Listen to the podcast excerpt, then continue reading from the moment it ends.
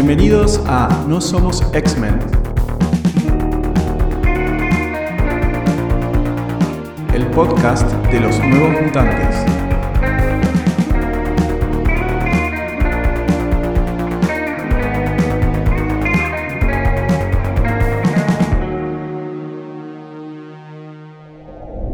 Hola, ¿qué tal? Bienvenidos a No Somos X-Men, el podcast de los nuevos mutantes. Yo soy Patricio Oliver. Llegamos a un capítulo que yo creo que es bastante especial. Todos los capítulos son especiales. Vengo diciendo eso cada vez que abrimos un capítulo. Tengo menos originalidad. Pero bueno, es especial por muchas cosas. Obviamente siempre es especial por nuestros invitados, porque como saben, es gente muy querida por mí. Pero además tiene algo que ver con quien entra a la serie del que vamos a hablar ahora en un ratito, que es el nuevo ilustrador Bill que de alguna manera marca un momento icónico en la serie con una saga de la que vamos a hablar hoy, que es la saga del oso demonio, que es quizás con la que más se reconoce a los nuevos mutantes a nivel mundial, vamos a decirlo. Pero para entrar en esta charla, quiero darle la bienvenida a Paula Bofo, Mercado, Suki, hola. Olis, gracias por tenerme aquí en esta ocasión tan especial que nos convoca. No podías no estar. Algo faltaba si no estabas. Me hubiese ofendido si no estaba. y, la gente que tengo que invitar todavía, que eso también me preocupa un poco. Pero bueno, eh, por suerte, eh, nada, contamos con Paula Bofo. Paula es eh, historietista, historietiste. hace, bueno, su trabajo principal para mí tiene que ver con la historieta, pero bueno, también trabaja en animación. De hecho, está bueno, está haciendo un proyecto increíble con Santa Sombra, la, sombra del altiplano y nada, eh, si no conocen su trabajo, lo cual dudo, eh, por favor, eh, mírenlo. Después al final del podcast vamos a hablar de un poquito también de, en qué anda Suki ahora.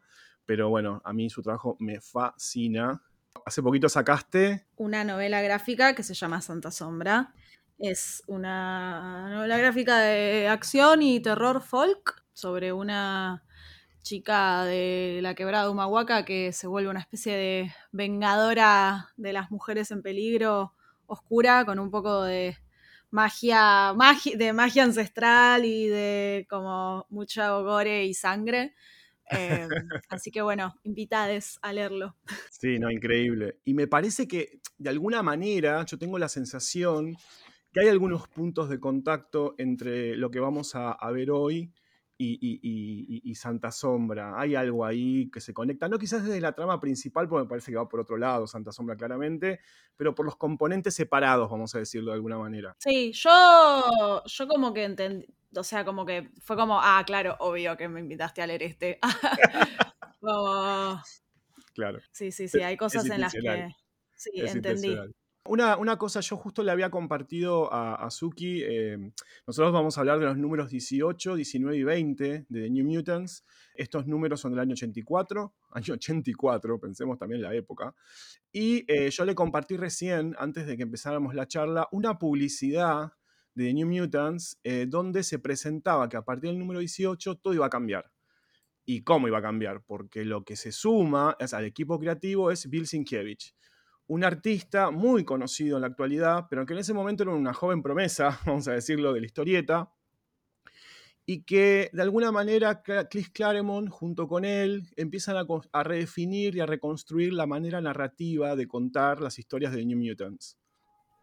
Mm. Eh, la serie venía de un estilo muy, eh, muy Marvel Way, muy como convencional, clásico, ¿no? Por eso criticable. Nosotros hemos ponderado muchísimo el trabajo de Sal Buscema y de Bob McCloud, pero la verdad que Sienkiewicz cambia el juego totalmente. Y, es un flash lo que está por pasar visualmente. Total. ¿Qué, impresión te dio, Suki, ni bien empezaste a ojear la historieta? ¿Qué te pasó ni bien empezaste con el número 18? ¿Qué te pasó? Eh, o sea, a mí lo que me pasó igual es que yo ya un poco conocía el. conocía imágenes de, de esta historieta, pero no en profundidad. Es tricky porque yo sí empecé, o sea, los, el issue 18 eh, empieza con esto que justo charlamos nosotros antes de empezar, que es como una puesta en contexto, digamos, que está dibujado por otra persona que no me acuerdo por quién es, con un estilo como. Ah, por Salvo Sema, claro, perdón. no sabía si era literalmente que, eso, que tomaba, que es algo el que había pasado la posta o no. Sí, sí, sí, em, Entonces, se, se, como que me, me, gusta el estilo del que viene las primeras páginas, pero no me, no me enloquecía, digamos. Como que hay algunas que sí, como la, la, un splash que hay que, en el que eh, la, la, pesadilla entra y la ataca a, Daniel Moonstar y, y Esa es de Bob McCloud, por ejemplo. Esa es la ah, diferencia. Este es Bob McCloud que es, un zarpado también. Sí, sí, es un zarpado, Bob McCloud. Básicamente lo que está hablando Suki son fragmentos de números anteriores que en el, en el recopilatorio de, la saga del oso demonio te los ponen al principio para contextualizarte sobre previously qué pasó antes a Nuevos Mutantes. Claro, que yo me di cuenta que era un recap y que no es que la historia empieza así, como que me fui dando cuenta, pero bueno, me, perdió y me resultó un poco confuso y visualmente era como, eh, bueno, sí, está bien, como, pero no es lo que me dijeron que iba a ser esto que era como un delirio. Cuando empieza efectivamente todo lo de, eh, Sienkiewicz, ¿no? Sienkiewicz, sí, sí, bien Sienkiewicz. Em, ya es como, ah, ok, ok, ok, listo, ahora sí, tipo, o sea, no ahora sí, pero fue como, ok, ahora sí entiendo el tono de lo que voy a leer todo este rato. Em, Vos no habías leído nunca, esta, esta pregunta la hago a todos mis invitados, ¿alguna vez has leído New Mutants? No esto es la primera vez, digamos. Es la primera vez que les leo. De hecho, bueno, después vamos a charlar de cosas que tienen que ver con eso, con que nunca había leído y que tengo cero contexto, que me parece que, que, obviamente condicionan mi lectura en varios aspectos. Pero sí, no había leído nunca. Entonces fue como. También me pasa algo que es que, bueno, el primer estilo que el del recap me resultó algo como un poco más conocido, como algo que registro un poco más pero de repente empezó esto que es como un trabajo sobre todo como de pincel, de mancha y de contraste de la línea finita, como de rasgado, que dije, ¡epa! ¿Qué es esto? ¿Qué, pasó, acá? Eh, sí, ya las primeras páginas como que inclusive que tienen como...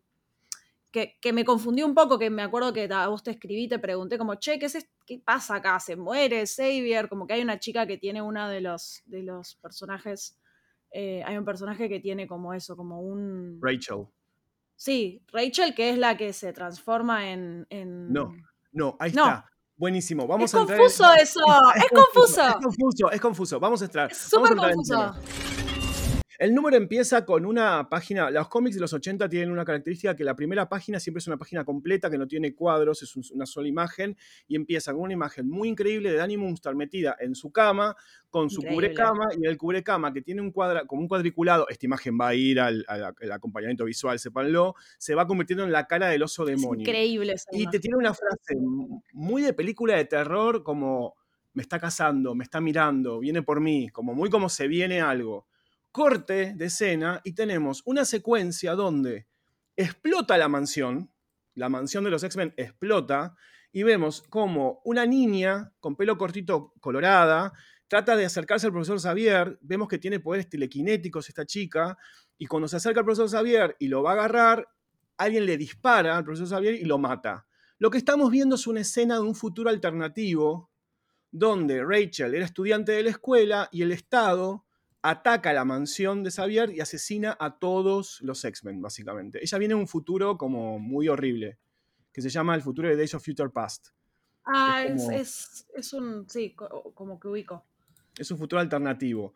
Y el corte de eso después viene a Rachel ya en nuestro presente, ya viajó en el tiempo, después nos enteramos de eso, ella viaja en el tiempo y está con un corte muy rapado, muy increíble el look de ella, con una camisa, un pantalón de vestir, y ella está acercándose por primera vez a la escuela de Xavier para ver si puede hablar con ellos en el pasado, digamos. Ella viene del futuro, es muy Terminator toda la, cuestión. No es Rain, no es, no es lo no es, claro. no es Rain, eso es importante. Bueno, bien, porque era, era difícil entender esto si no vienes leyendo es eh, raro, es raro, a mí me, confundió, voy a, vamos a decirlo. aparte, lo, más loco de todo que la historia de Rachel, si bien ella empieza, no, es, no se une a los New Mutants, ella se, une a los X-Men, y si bien empieza acá, acá ocurre algo, al mismo tiempo está saliendo la serie de X-Men, entonces Claremont va haciendo pivot con sus personajes entre serie y serie, y, ella termina conociendo a los X-Men en X-Men, no acá.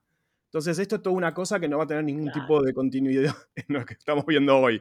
Nada de continuidad. Nada que ver, no, claro, por eso me pareció, o sea, es algo que, que bueno, y que yo te lo escribí, te escribí ese mensaje y, te, y como que un poco dije, esto es de boluda, que no entiendo el, como esto es algo muy de código de, que, sucede, esto debe ser algo de código que sucede eh, fácilmente, o sea, que sucede un montón en los cómics eh, de este género, de superhéroes norteamericanos en esta, en esta época. Como que contextualicé, o sea, mi cerebro sabía que había algo de código en el que yo estaba afuera. Como cuando mirás anime y de repente hay cuestiones de código que no entendés, como por qué, no sé, por qué gritan tanto, ¿viste? Esas cosas. o por qué tipo tiran una flecha y hay un flashback de 15 minutos eh, mientras tiraron una flecha y piensan en su pasado. Cuestión que, bueno, me pasó eso. Pero bueno, después empieza la. Están como ellos, les, les sí, les nuevos mutantes entrenando en este domo de, peligro que les simula las peleas. Exacto. Em, Exacto. Un va, sala, no domo. Sí, la Sama del Peligro, que es, básicamente eh, un clásico que siempre. Y es la primera vez que lo vemos dibujado por Bill Sienkiewicz y los robots son increíbles, o sea, todo muy increíble como está dibujado. Y Bill Sienkiewicz dibujando los New Mutants es muy impresionante. Magma, que es la de fuego, es una de las mejores representaciones del personaje que hay. Sí, totalmente. Es increíble eso. ¿Es fibrón como colorea? Porque Para mí no. Para mí es em, plumín, para mí es un plumín de punta chata, pero relativamente finito, que lo aprieta y lo levanta para poder hacer como este efecto de eh, como scribble, ¿viste? Que hace. para mí es todo, para mí es todo pincel y plumín. y es el em, estilo de él, sí, sí, totalmente, es el estilo de él. Acá también algo que pasa que, tiene Bill Sienkiewicz es que se caga en la viñeta. Se caga en el contenedor de la viñeta. A él no le importa eso, y me parece como. Es muy jodido, sabemos que es difícil de manejar eso, y él rompe todo el tiempo los marcos contenedores de la narrativa. Y eso me parece muy interesante como la, herramienta que él tiene visual para laburar. Muy, muy interesante. Eh, una cosa que yo había comentado en capítulos anteriores, Magma está cada vez más capa. Magma es bastante nueva en el equipo y cada vez más capa para manejar sus poderes. Es, la tiene muy clara y como siempre Sam trata de como impresionarla, Sam es el que vuela, el que es como un mm. volador. Sí, sí, se nota que él está como enamorado de ella. tiene un crash con ella, así como... adolescente. adolescente. Después nada, aparecen dos personajes a los cuales yo le tengo mucho aprecio, que son Danny Moonstar y Iliana Rasputin. Sí. Eh, ellas un poco son las protagonistas de esta saga, yo creo, son las que manejan un poco toda la narrativa prácticamente. Eh, y me pone muy contento la primera imagen de Dani, ya me pone contento la cara de Dani. Sí, Como no una cara genérica para nada, para nada, para nada, para nada. Como no sé si te pasó algo parecido, pero la cara de Dani no es la misma cara que la de Iliana con distinto coloreado. No, no, totalmente. Como que hay algo muy característico en, el dibujo de, los, de los rasgos de, de las dos. Eh, sí, también como la definición de los el corte de planos, es verdad que hay algo de que, es verdad esto que decís, que es como que te adelanta quiénes van a ser las protagonistas de, este libro, va, de esta saga. Eh, sí es verdad que, o sea, a mí me pasó que entrando a la saga, me estoy adelantando, pero entrando a la saga yo pensé que íbamos a tener toda la aventura con Danny Moonstar y al final ni a palos. Eh, entonces eso también es algo que me agarró desprevenida confieso que me quedé un poco más manija de ver a Danny Moonstar como luciéndose un poco más. Después te voy a pedir que me pases números. Porque eso, bueno, ahora también, lo, también me estoy adelantando, ¿no? Pero como pensé que yo iba a ser la protagonista, pensé que iba a, adentrarme mucho más en, sus poderes y demás. Pero sí, la presentación de ellas es hermosa y, ya parece el oso de nuevo, como que ya empezás a. lo, que es muy increíble también es el tema de, para mí rompe con la, expectativa, el, tema de que Dani no sea la, no sea la, protagonista activa de su saga. Como es muy, es muy loco que, que rompe, porque es como romper con un código de ella va a ser la heroína que va a llevar todo esto por delante. Y son sus amigues. ahora vamos a ver por qué, quienes logran llevar adelante toda esta situación. Te pongo en contexto con algo. Iliana y Dani están empezando a hacerse más amigas e Iliana le, le, blanqueó cuestiones muy personales a Dani sobre su vida. Iliana es medio demonio, medio bruja. Sí, me di cuenta. Sí, sí, es medio hechicera. Y no todos saben eso y Dani sí. Entonces ya están bondeando. Están bondeando de una manera especial. Sí, y mismo otros personajes se nota que les cuesta como Iliana todavía, como que desconfían de ella. De hecho, algo que te iba a decir es que me, hay algo que me interesó de la, de la, de la dinámica del, del, de los tomos, que como que ellos no funcionan bien todo el tiempo. No. No, no, no. Y me parece muy interesante eso desde la lógica de Claremont, cómo no te forma un equipo donde todos son iguales y todos se llevan igual. Hay una cosa de dinámica muy realista de con vos sí, con vos no sé, a veces no tenemos buen vínculo, se, están todo el tiempo un poco pidiendo porque son adolescentes, tal un poco en esa. Bueno, nada, eh, algo, que, algo que ocurre y lo quiero mencionar porque va a tener consecuencias para el capítulo que viene, es que aparece por primera vez Warlock. Warlock es un personaje que, bueno, es un ser tecnoorgánico que básicamente está escapando de lo que parece ser su padre y va en dirección hacia la Tierra, eh, y vamos a ver cómo a lo largo de los números cada vez se acerca más. Él está escapando. Mucho no tenemos información, eso lo vamos a ver en el capítulo que viene, donde vamos a explicar un poquito mejor qué es lo que le pasa a Warlock y por qué está escapando de Magus, que es su, su, padre. Está escapando del patriarcado de su familia, pero bueno, después lo vamos a, después lo vamos a contar. Me resultó interesante y me parece que re tiene sentido. Es la primera vez que lo vemos, ¿no? Me dijiste recién. Primera aparición de eh, Warlock en la serie. Y me parece que re tiene sentido que sea dibujado por esta persona su primera aparición también. Como hay algo muy que, siento que, tiene que ver con, el registro de dibujo de esta persona, ¿no? Como, como para, para que nazca. Que me parece un flash que hagas esa lógica, Suki, sin conocer nada, porque es lo que todo el mundo dice que Warlock no hubiera podido existir si Bill Sienkiewicz no hubiera estado involucrado en su construcción. No hay forma. sí. Y de hecho es como que he visto imágenes de este personaje dibujado por otras personas que dibujan más contenidito y tipo, no me gusta. O sea, como me parece que es como una cosa muy difícil de lograr la que logró con este personaje. Eh, perdón, me gusta que está medio, o sea, medio mostra posando cuando aparece por primera vez. Tipo, hay ah, como una caderita, un piecito, como que. Después eso, se va un poco, después eso se va. Sí, es más deforme, pero de hecho también me sorprendió que está como, ay, qué distraída estoy sufriendo, escapando. sí, sí, sí. Ay, ¿qué me, pasó? Ups, me caí. me caí un asteroide. Soy, soy una cosa indescriptible. Indescriptible. un ser tecnobiológico. Bueno, nada, perdón, me fui, pero. No, no, pero igual me encanta, me encanta porque vamos a queryar todo lo posible que podamos. Y acá pasa algo que tiene que ver con las formas de contar que tiene Bill Sienkiewicz, que yo lo digo que genera como disonancia, genera como algo de no sé, tiene algo donde siempre él está como rompiendo las lógicas de la visualización y creo que juega mucho, Silkiewicz juega mucho con el afuera y el adentro, el afuera y el adentro, espacios cerrados, espacios abiertos. Y siempre estás dudando dónde estás, porque él construye el espacio con el espacio negativo. Entonces, de golpe vemos un lugar medio nevado donde Danny Munster está con un arco y flecha peleando contra osos, no entendemos por qué carajo está peleando, y decimos, ¿qué pasó? ¿Ya empezó la saga? Más no, mi ciela. Está entrenando, está entrenando en la sala de peligro, en el Danger Room, y, Magic se le acerca y le dice, ¿qué onda, amiga? ¿Pasa algo? Contame, podés contarme si pasa algo, como... Sí, tipo, ¿en qué andás? ¿Por qué, estás, tipo... Eso me parece un arquetipo re eh, como interesante. Voy a hacer un, un gancho que me sucedió, que es muy loco y falopa, pero existe eh, que me hizo acordar, yo miraba mucho a las chicas superpoderosas de chiquita y ellas también tienen un Danger Room. Eh, y hay un capítulo en el que Burbuja está obsesionada con volverse más fuerte y pelea tipo hasta los niveles más locos del Danger Room y se vuelve muy badass, demasiado badass, de hecho, y se vuelve medio mala, creo. Y me hizo acordar como un poco y, sucede en, otros, en otras eh, ficciones también, así como de superhéroes, ¿no? Como esto del personaje que se obsesiona y se encierra en esta habitación a entrenar de manera como obsesiva, exacto, como obsesiva sobre, sobre, un, sobre algo, sobre este, esta amenaza que sucede, que, que, existe, y eso me hizo acordar y me parece como un lindo tropo, me parece un buen tropo. Es un lindo tropo, total. Y de nuevo Sienkiewicz juega mucho con el espacio como, como narrador. Aparece un oso demonio en sombras que se apodera del fondo negro.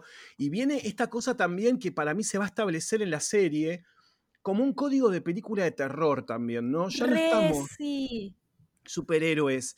Acá hay algo de terror, hay, hay otra cosa. Está pasando algo diferente ya. Sucede desde el principio con ese cuadro rojo en el momento de la explosión de la casa de los mutantes, igual, como que hay una cara con un fondo rojo y es como. Y como que yo me, pasó que lo, que lo vi y dije, wow, qué muy póster de, viste, como eh, de Giallo, ¿viste? Como de así de la cosa de la cosa tana de terror. muy, muy, muy cine italiano de terror de los 70. Que tiene sentido porque si esto es posterior, puede ser que, que a Sienkiewicz le gustara. Sí, total. Yo me reimagino a Sienkiewicz gustándole el cine italiano de terror, ya lo, me lo reveo. Y acá también una cosa que está buena entender es que, bueno, los padres de Dani aparentemente murieron barra desaparecieron cuando fueron a enfrentar a esta entidad que aparentemente estaba persiguiendo a Dani y este, después también nos enteramos que fue su abuelo, que falleció en la novela gráfica, el que con un hechizo venía protegiendo a Dani, y cuando él fallece, ese hechizo cae y el oso demonio empieza a sentirla y perseguirla. Claro. Em, acá viene una página que es increíble, donde está el oso demonio en todo su esplendor, página completa, increíble. Increíble que seguramente la vieron un montón, porque como saben, no sé si saben, pero la película de New Mutants, que es, bueno, no, no, vamos a hablar de la película, siempre digo lo mismo, está un poquito, un poquito basada en esta saga y se usó mucho esta imagen para promocionar la peli también. Ah, mirá, no sabía. Es increíble esta imagen, como me parece muy icónica. ¿No, la, ¿No la adaptaron un poco de la tapa también? Ah, no necesariamente. O sea, más adelante sí la usan para una tapa o algo similar, ¿no? Como la de Es que es tan buena que la verdad que sí, merece. Merece ser y acá Dani usa sus poderes y le manifiesta. Bueno, Dani está pintada con pintura de, guerra, digamos, estaba como luqueada ya para ir al conflicto, porque se preparó para enfrentarse. La invoca. Claro, no dije esto. Dani invoca al oso demonio y le dice: Ok, basta, manifestate, luchemos. Y cuando usa sus poderes, que es manifestar tu mayor temor o tu, tu mayor deseo, aparece ella. El mayor temor del oso demonio es ella misma. Claro. Lo cual es también una, revelación, porque no te imaginarías que al oso demonio Dani le produce miedo, ¿no? Algo pasa ahí. Algo codificado está. Confuso. nada, eh, tenemos una escena de pelea entre Dani y el oso demonio, que bueno, obviamente el dibujo de Sienkiewicz es una locura, no, se puede creer. Es increíble, es, es tremendo. Y aparentemente Dani derrota al oso demonio, pero si hemos visto películas de terror, ya sabemos cómo termina eso siempre. Sí, total. Aparte recién empieza la saga y es la saga del oso demonio, o sea, todos sabemos que no va a suceder. sí, y ahí ya se despierta la chica lobo. Eh, Rain. ¿Rain se llama? Rain, ah, Sinclair. ella tiene un rapport, ella tiene un rapport psíquico con Dani, porque Dani tiene, eh, eh, puede eh, conectarse telepáticamente con animales también. Ah, por eso es. Yo no ah. entendía.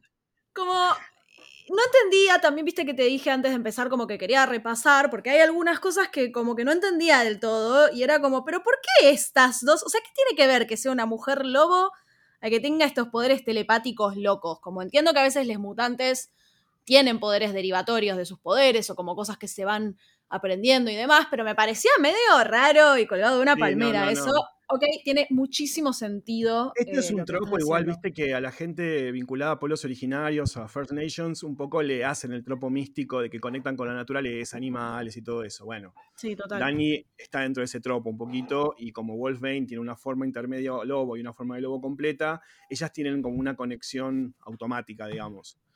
Y es tan terrible lo que le pasa a Dani que aún humana, Wolfbane, detecta lo que, lo que le pasó. Lo cual está bueno también, habla del, extremo de la situación. Y lo que entendemos encontrando es en el medio del, bosque una Dani totalmente muerta, asumimos. Manchón de sangre, página. de terror. Increíble página jugando con el blanco. Veníamos laburando mucho con el negro y ahora él juega con el blanco y es una página donde hay un árbol gigante. Y en Espacio negativo a full. Espacio negativo a full, espacio negativo a full. Perdón, somos unos nerdos, pero es que no, no podemos no admirar eh, la composición de este, de este laburo.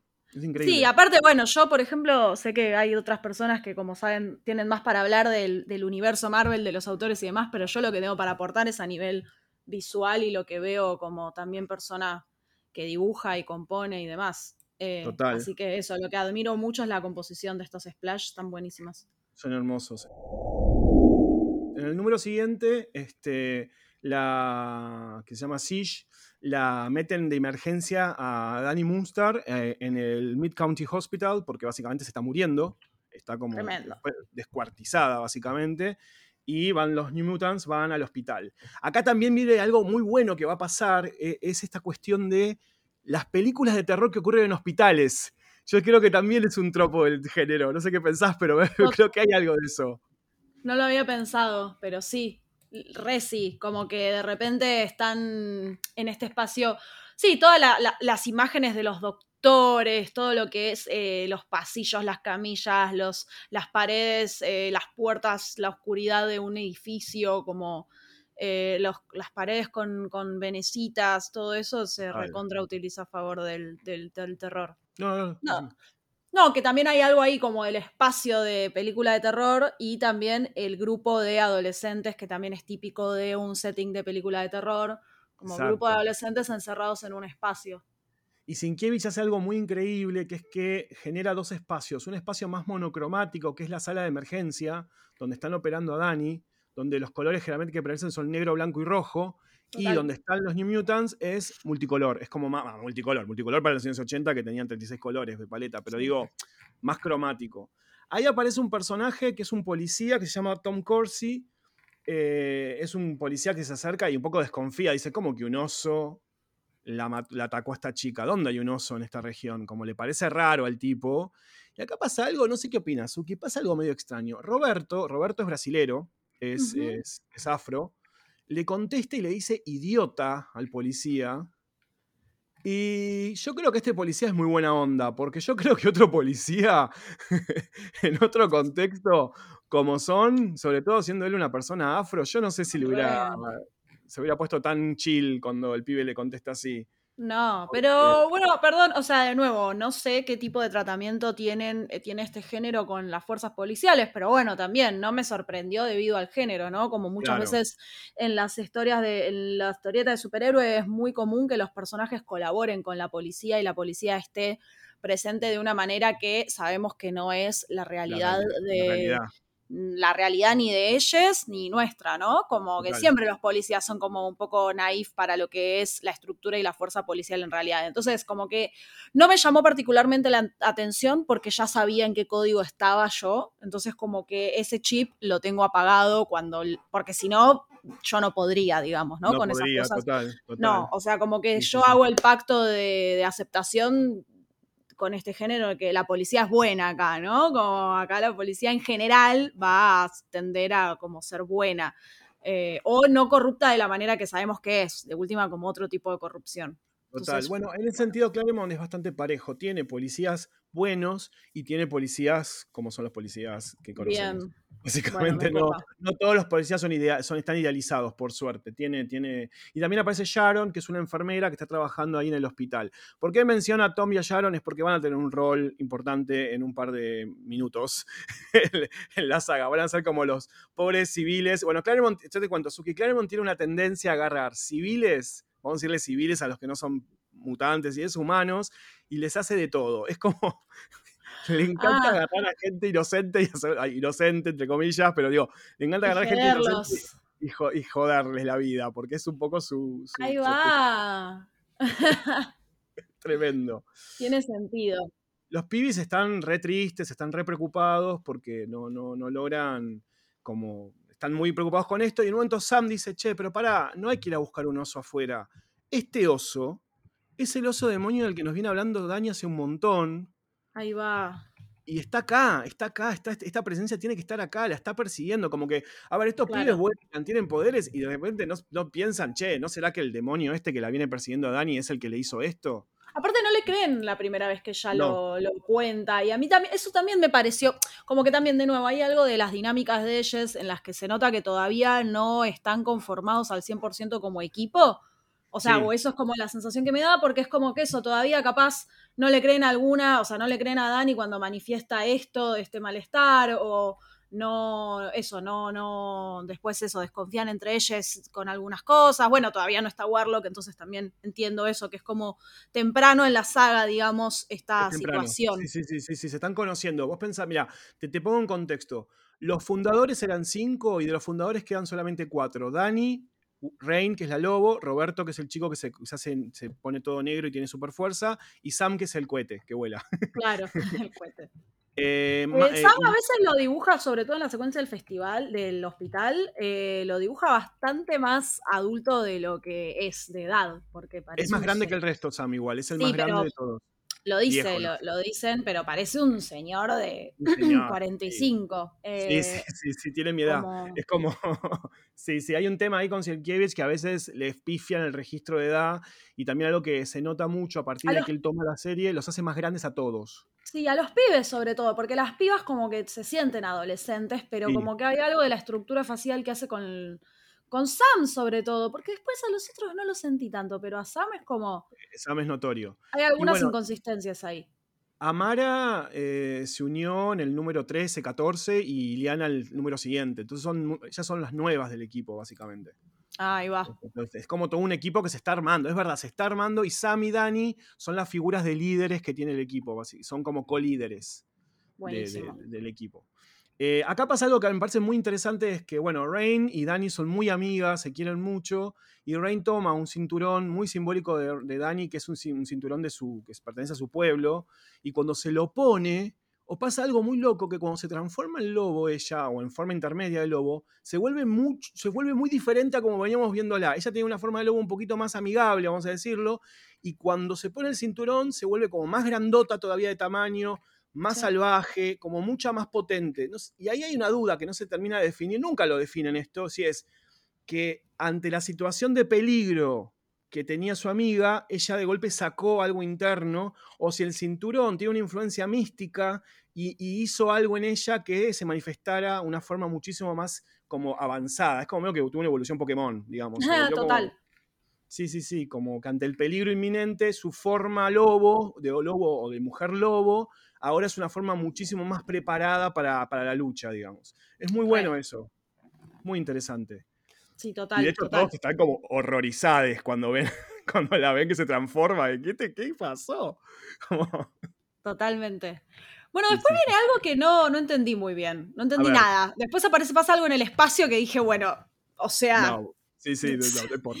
Voy a soltar esto, como que personajes que no conozco, contextos que no conozco. Me encantó la mujer con pelo de estrella, pero no tuve mucha idea de qué hacer con, esa información, digamos. No, son los, son los piratas espaciales que son, los, son unos amigos de los X-Men que viven en el espacio y que son, uno de ellos es el padre de Cíclope de los X-Men.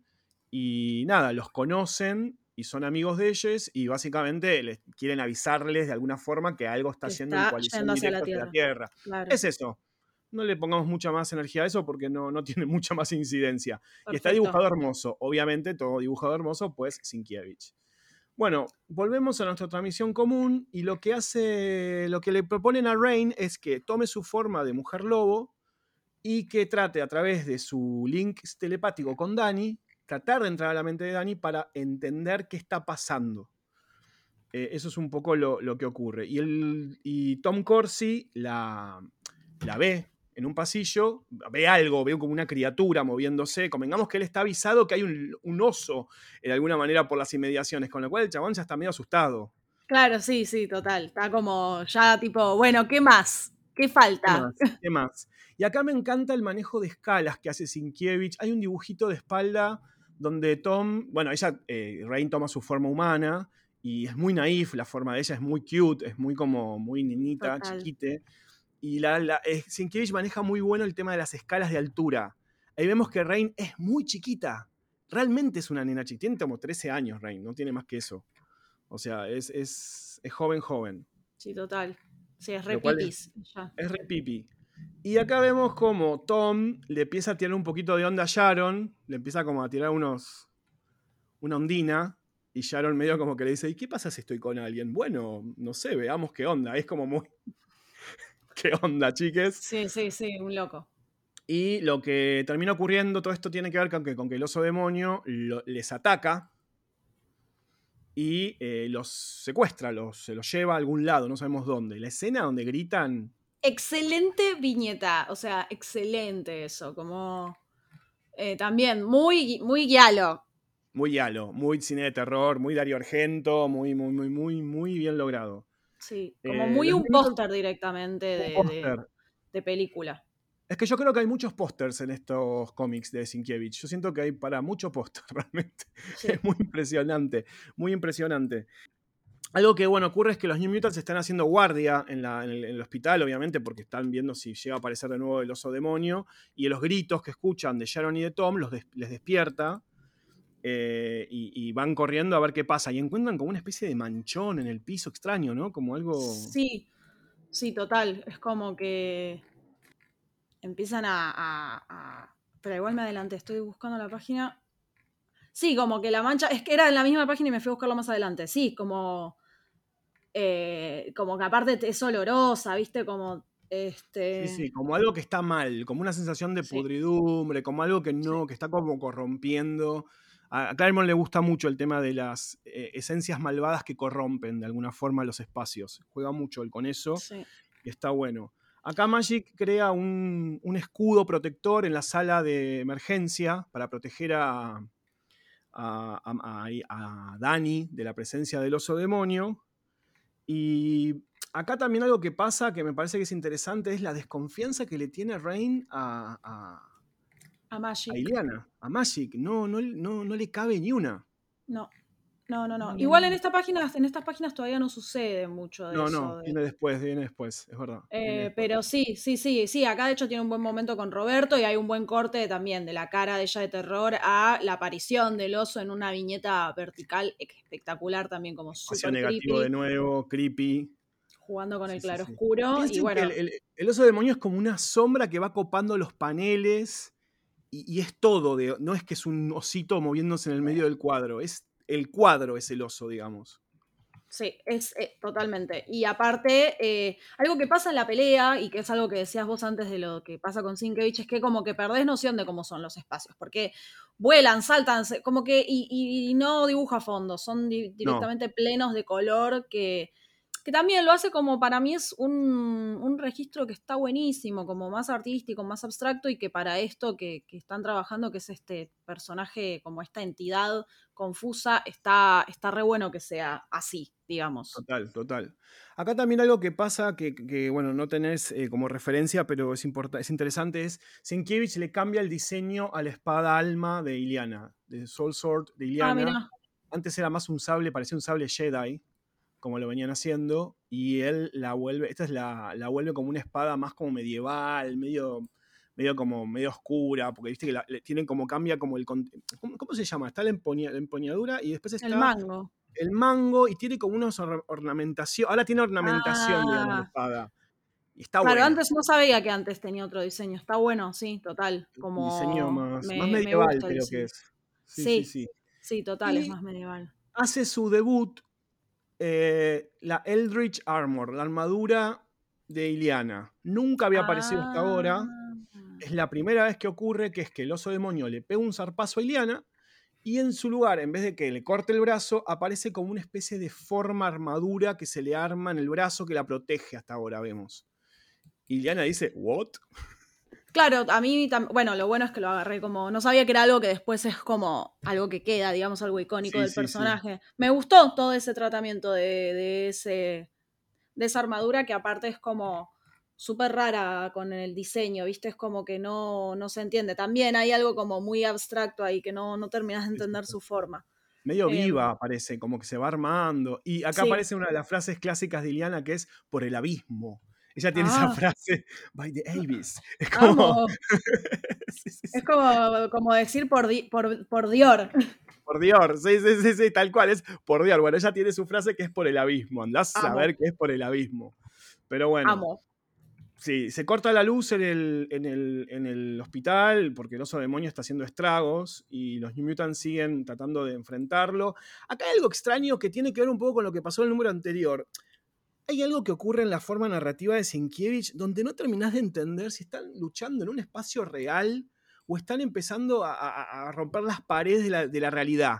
Hay algo ahí medio extraño, que después se reconfirma que es así, pero digo, hasta ahora, que seguimos estando en el plano más terrenal, hay algo en la construcción del espacio donde decís, ¿dónde entra ese bicho gigante en un hospital?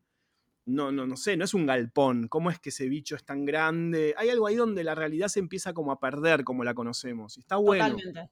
Sí. Está muy buena la pelea esta. Muy buena la pelea. Y vuelve a aparecer la, armadura de nuevo. cuando el oso le pega otro zarpazo a Iliana. Por Iliana liga todos los golpes. Sí. Y acá parece esto que hablamos de la dinámica de que, de que, de que Rey no confía en ella, bueno, Sí. Etcétera. que le tiene mucho rechazo, como que dice bruja, aparte le dice bruja, como no, no, Sí, no, no sí. le cabe ni una. Y aparte, bueno, Reina es No, porque ella se llama Magic, no Witch. No, Magic, claro, Witch le dice de manera peyorativa. Claro. O sea, sí. La, está, la está ninguneando. Y además, algo que te, te quiero poner en contexto. No sé si viste que Rain tiene un crucifijo en el cuello. Sí, y que tiene una cruz en la pared, es como sí, sí, súper sí, sí. religiosa. Es súper religiosa, creada por un pastor que la quiso matar. No. O sea, y que la quiso prender fuego. No, bueno, claro, alto nivel, el nivel de trauma es alto. Sí, sí, sí, Eh, mucho- totalmente alto, ¿no? Como. Sí, sí, sí, mucho odio internalizado, mucho rechazo a sí mismo. Hablábamos el otro día, hablábamos en el podcast eh, anterior, hablábamos con Agus y con, otras, con otros invitados, el tema del odio interno que ella tiene a hacer en relación a su hacer. Ella es una persona que es buena en su hacer, pero le enseñaron a que tiene que odiarse por quién es. ¿Te suena el codeo de a dónde va? Total, total, total. Esa época en la que no podíamos tener personajes auteados, así que hacemos todo queercodeado, ¿no? Como. Todo, todo queercodeado. Todo, todo. Sí, Hay sí, mucho sí. en eso. Y también el odio interno, ¿viste? Como esta cuestión, la persona que se manifiesta muy como para afuera con su ser, es no, no, no da, no hay que ser tan así. Como hay algo ahí que está bueno también. Total. Súper interesante desde la, la narrativa de Claremont, ¿no? Sí. Para ser un tipo que es, aparentemente es un, un hombre heterosexual cis, yo creo que no es heterosexual, pero bueno, es, otro- es un debate para otro podcast. Upalala. Eh, yo creo que es bi. Tengo una, yo creo que sí es bi él, pero bueno, es un- nunca, lo, nunca lo blanqueó. Pero, Intruses en bueno, los X-Men. Intrusos en los X-Men, pero eso es una teoría mía y que eso es una proyección mía.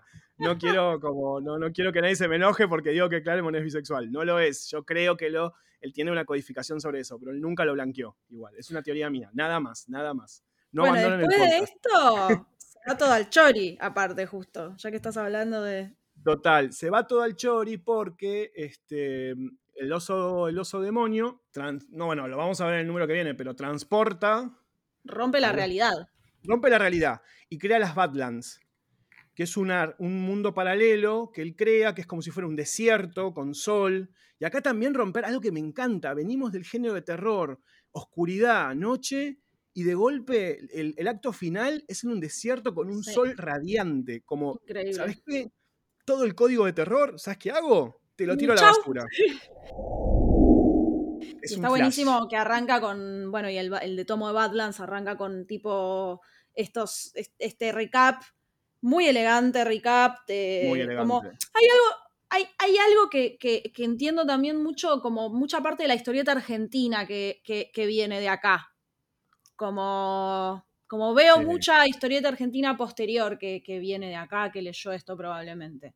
Eh, Sí, me, yo me creo cuesta que tirar nombres, pero se, se entiende, ¿no? Como hay algo Sí, como de una total, escuela total. que, que veo de la mancha, de, de la pincelada, etcétera. Sí, sí, sí, sí, Em, sí, sí.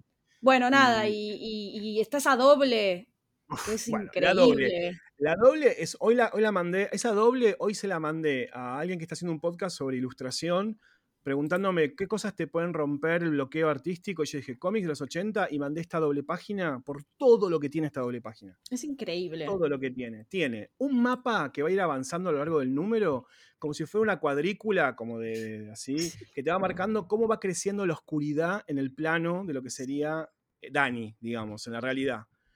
Tiene letreado, escrito por, yo creo que, no sé si es el, el letrista o Sienkiewicz, tengo mis dudas, quién habrá sido. Ah, porque claro, porque no sabemos, o sea, como que dice Tom, Tomo el, que es el, es el let- letrista, no sabemos si lo hizo, lo hizo Tom o no, pero un letreado hermoso, con una tipografía escrita así sobre el, sobre el fondo, increíble. Un cielo separado en nubes y montañas, que no se puede creer los colores con los que laburan.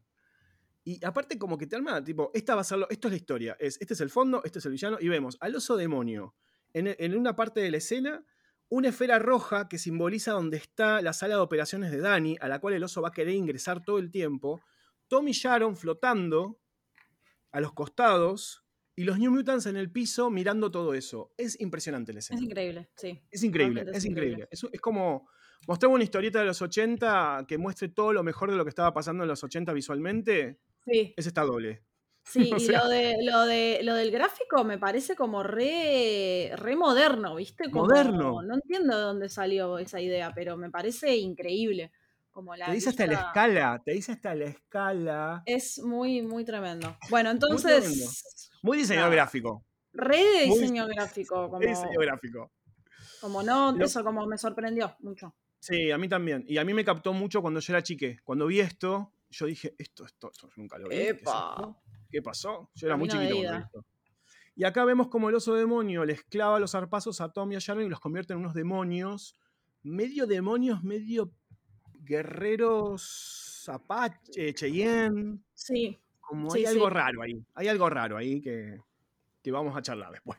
Eh, Sí, y, lo que me pasó rápido cuando hice un overview de, este tomo rapidito, rapidito, es que esto no, no, está linkeado, pero yo rápidamente, como los dibuja muy flasheros, pensé que tenían algo que ver con Warlock por cómo empieza a dibujar como el tema de las caras, como hay algo de las caras que empieza a dibujar como muy voladas, que tiene que ver justamente con que están transformadas y como poseídas y que Warlock es una entidad que no es como que no es humano, sino que es como una cosa con, o sea, es un alguien, pero, pero que no podemos entender qué es tampoco del todo.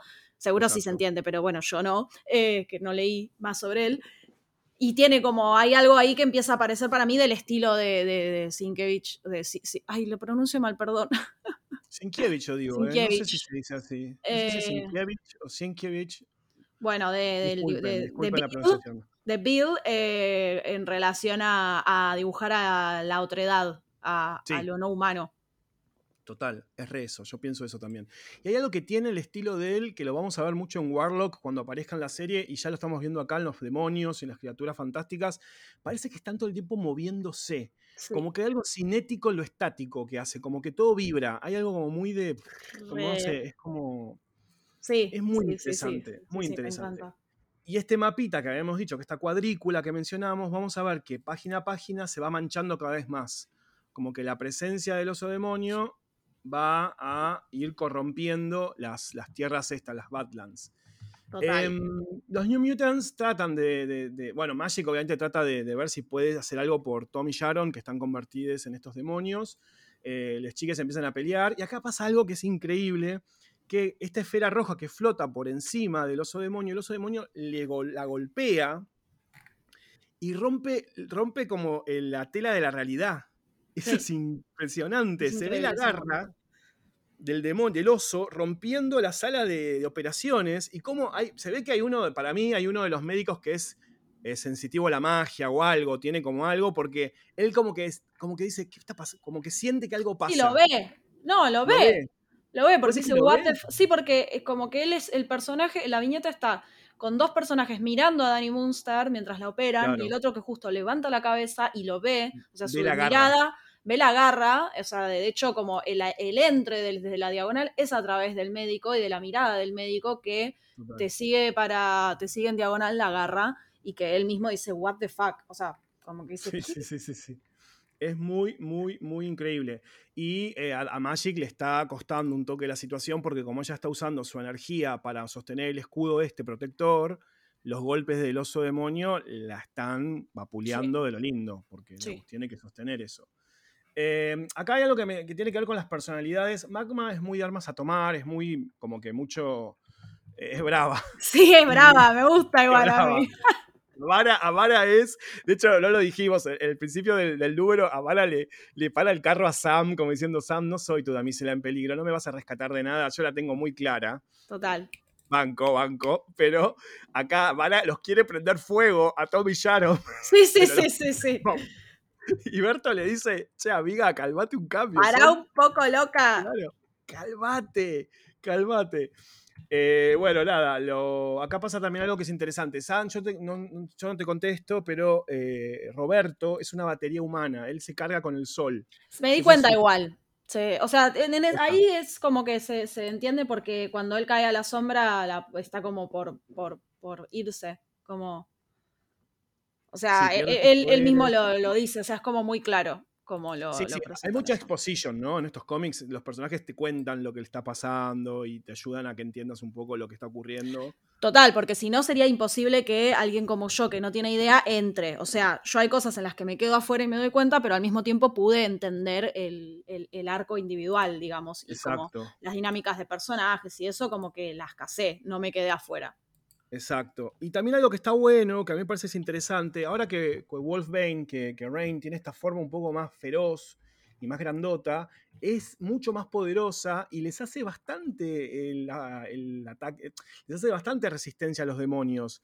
Como que de hecho rescata a Roberto en un momento, o sea, es una Rain Total. 2.0. como está. A mí me pareció re poderosa eso. Seguro ustedes que vienen de. O sea, vos que. O sea, como si lo lees en orden, antes era más pichi, pero a mí me pareció tipo.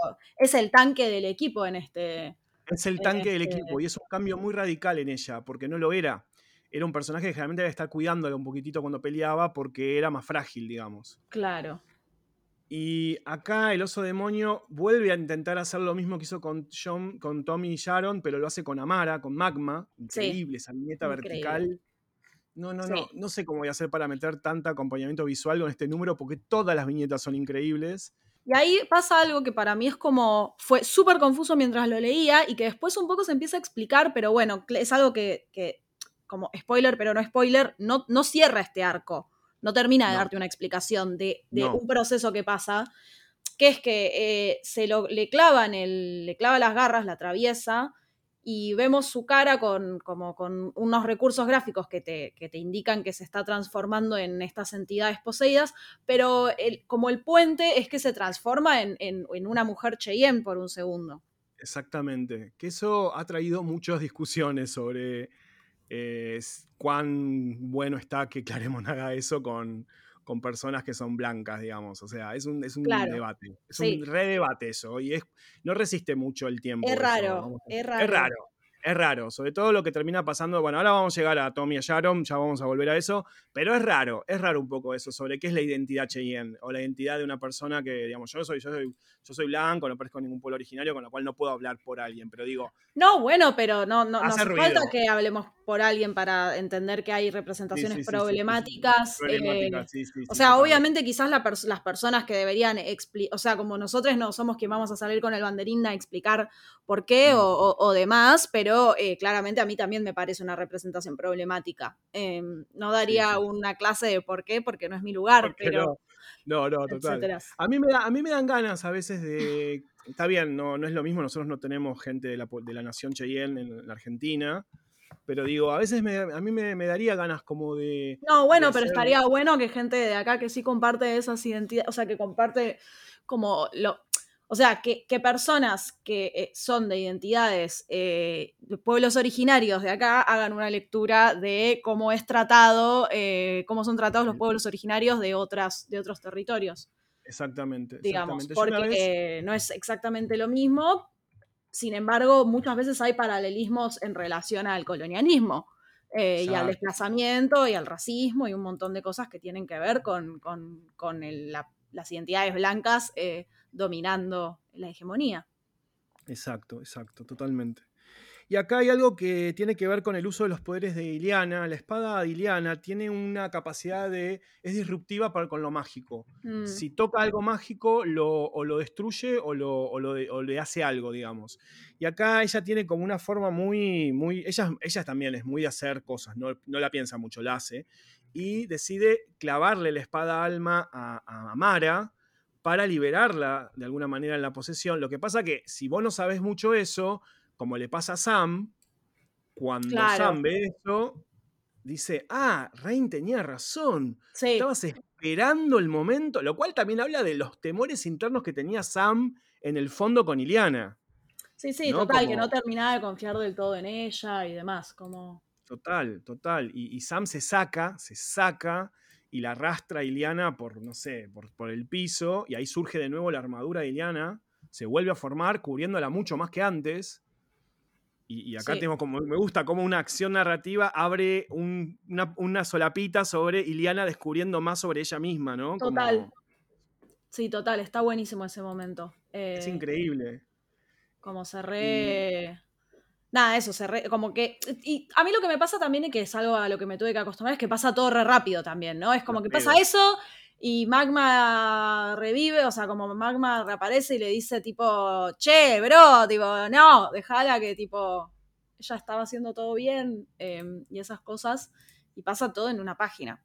Es como tremendo. A mí me gusta mucho cómo Claremont eh, a, los personajes femeninos los posiciona en un lugar de mucha más seguridad por encima de muchos de los personajes masculinos. Sí, total. Son todas re. tienen mucha personalidad las pibas de esta, de esta saga. Que están. Sí, sí, sí. Porque inclusive la, la, chica lobo, que tiene como su cosa como más suave, tipo de repente se repica. O sea, como que igual es tipo.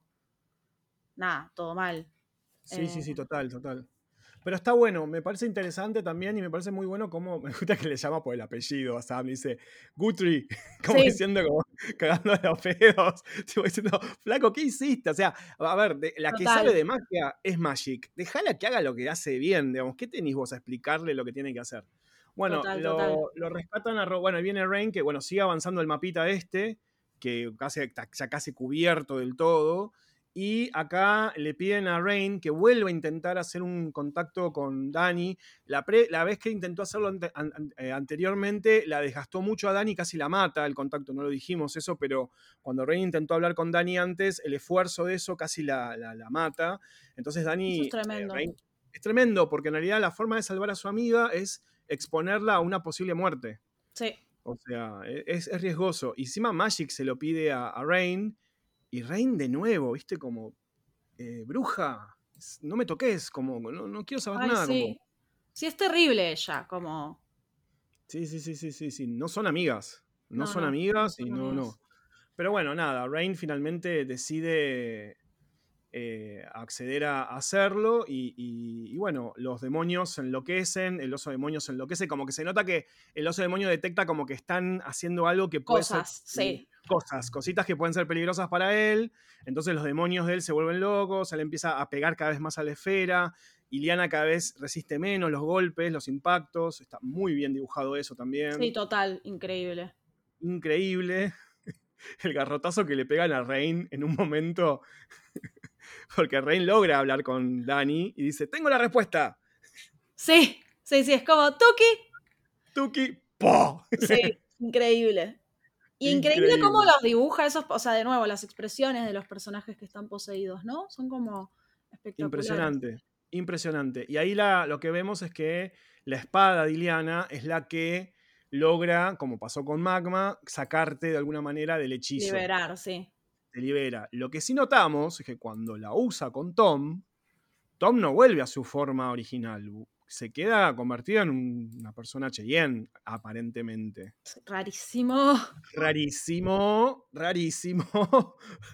peligro de raro. Sí, sí, raro, raro moment. Eh, no entendemos muy bien por qué.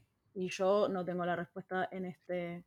no la tendremos en, este, tomos. Bueno, y lo que vemos es que finalmente la respuesta es que Dani le explica que la espada de Iliana es lo que va a poder eh, destruir al oso demonio. Y en, una, situación de equipo, Sam la lleva volando a Iliana hacia el oso demonio y con su espada mágica lo corta al medio. Increíble el grafismo también. De Increíble. Unas tintas. Increíble, sí, sí. Allidos de color de, de, negros. Increíble, sí, sí, sí, sí. Es como. Aparte de nada, el uso de los negros y el color, el contraste, cómo corta la página. Y eso, aparte, como que conecta con una doble después, o sea, con una doble, no, perdón, con, un, con una splash. que es, full, sí. Eh, que es increíble también y, sigue usando ese recurso de cómo, el, cómo esta partida del oso de repente libera a dos personajes. Bueno, y hay mucho texto que explica, ¿no? También, que yo ahí necesitaba esa explicación. Era como, bueno, ahora voy a entender.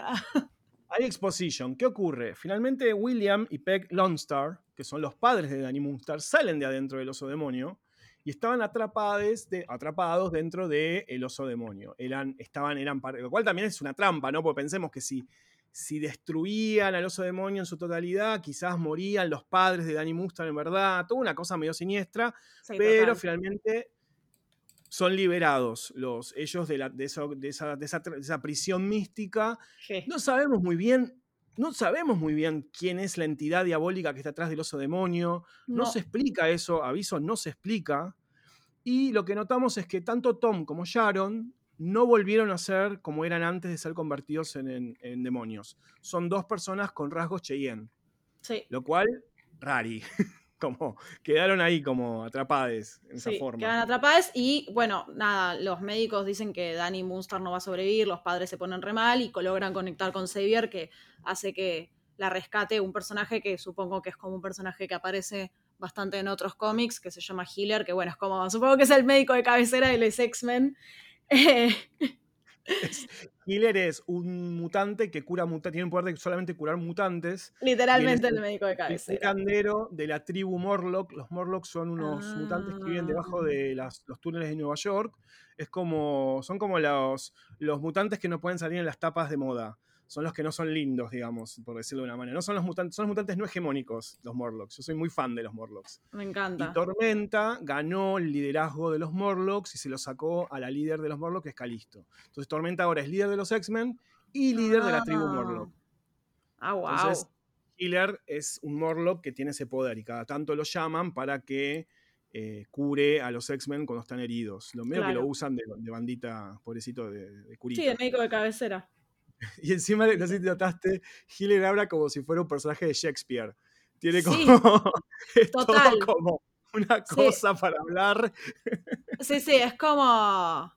eh, igual habla acá justo como que no dice mucho. I know, this I know, but the pain is a side of healing, it will pass soon, my task is now complete storm. O sea, como que justo acá no, no tira mucha, mucha Sí, sí, como. No tira mucho firulete. No tira mucho Pero bueno, filete. Y ahí ya termina, porque es como que dicen eso, como no se sabe, tipo, mi abuelo, o sea, se explica lo del abuelo, se reencuentra con los padres. Eh, bueno, Eh. Dani tiene que hacer una rehabilitación porque va a quedar en silla de ruedas un tiempo, pero no quedó paralítica, que era lo que se temía que pasara, que, el, eh, tuviera una parálisis de la cintura para abajo por el daño en la columna vertebral cuando la, la atacó el oso demonio. Acá aparece Tormenta Punk, que es, un- es una belleza. Sí, mal, es- no dije, o sea, es como, como yo ya la conocía, no dije nada, pero sí, es increíble. Tormenta Eh. Punk, hecha por Bill Sienkiewicz, es hermosa, hermosa. Y ahí yo tengo una cosa que quiero decir acá, que parece, va a parecer una, to- una tontería, pero vos notaste que la madre de Dani no tiene un diálogo.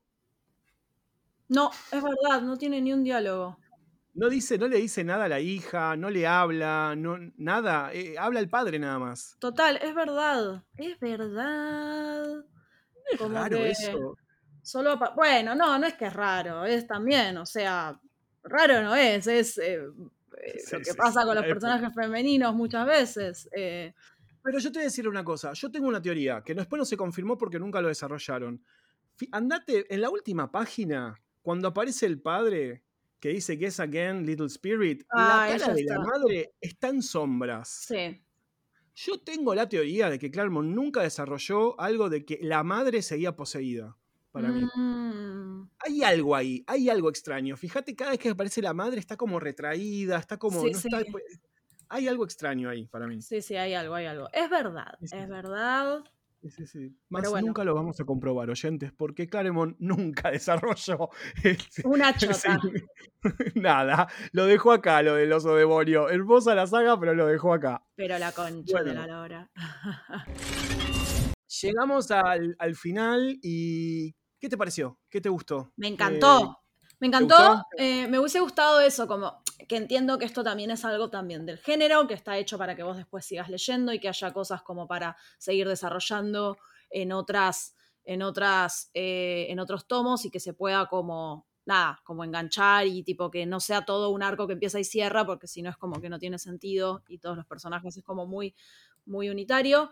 Eh, nada, gráficamente me encantó, me encantó, o sea, me pasó, lo único que me pasó, o sea, voy a decir primero algo que no me gustó, pero que también le da puente a algo que sí me gustó, como algo que sí me pasó, que es que la verdad me da mucha pena porque yo eh, entré con mucho entusiasmo de ver a Dani Moonstar y vi muy poco de ella, como que no la veo tanto en acción, la veo en general como siendo derrotada, entonces como que me resultó un poco frustrante eso porque aparte con el dibujo de, Sinke, eh, me parecía muy interesante como ver qué, pasaba con, con, ella más en acción dibujada por él.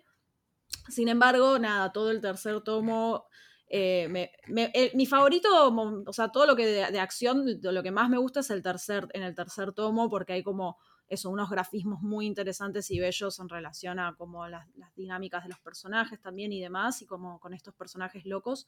Como gráficamente creo que hiciste como lo nada, no podría haber sido mejor match para que me lo lea con muchísimo entusiasmo.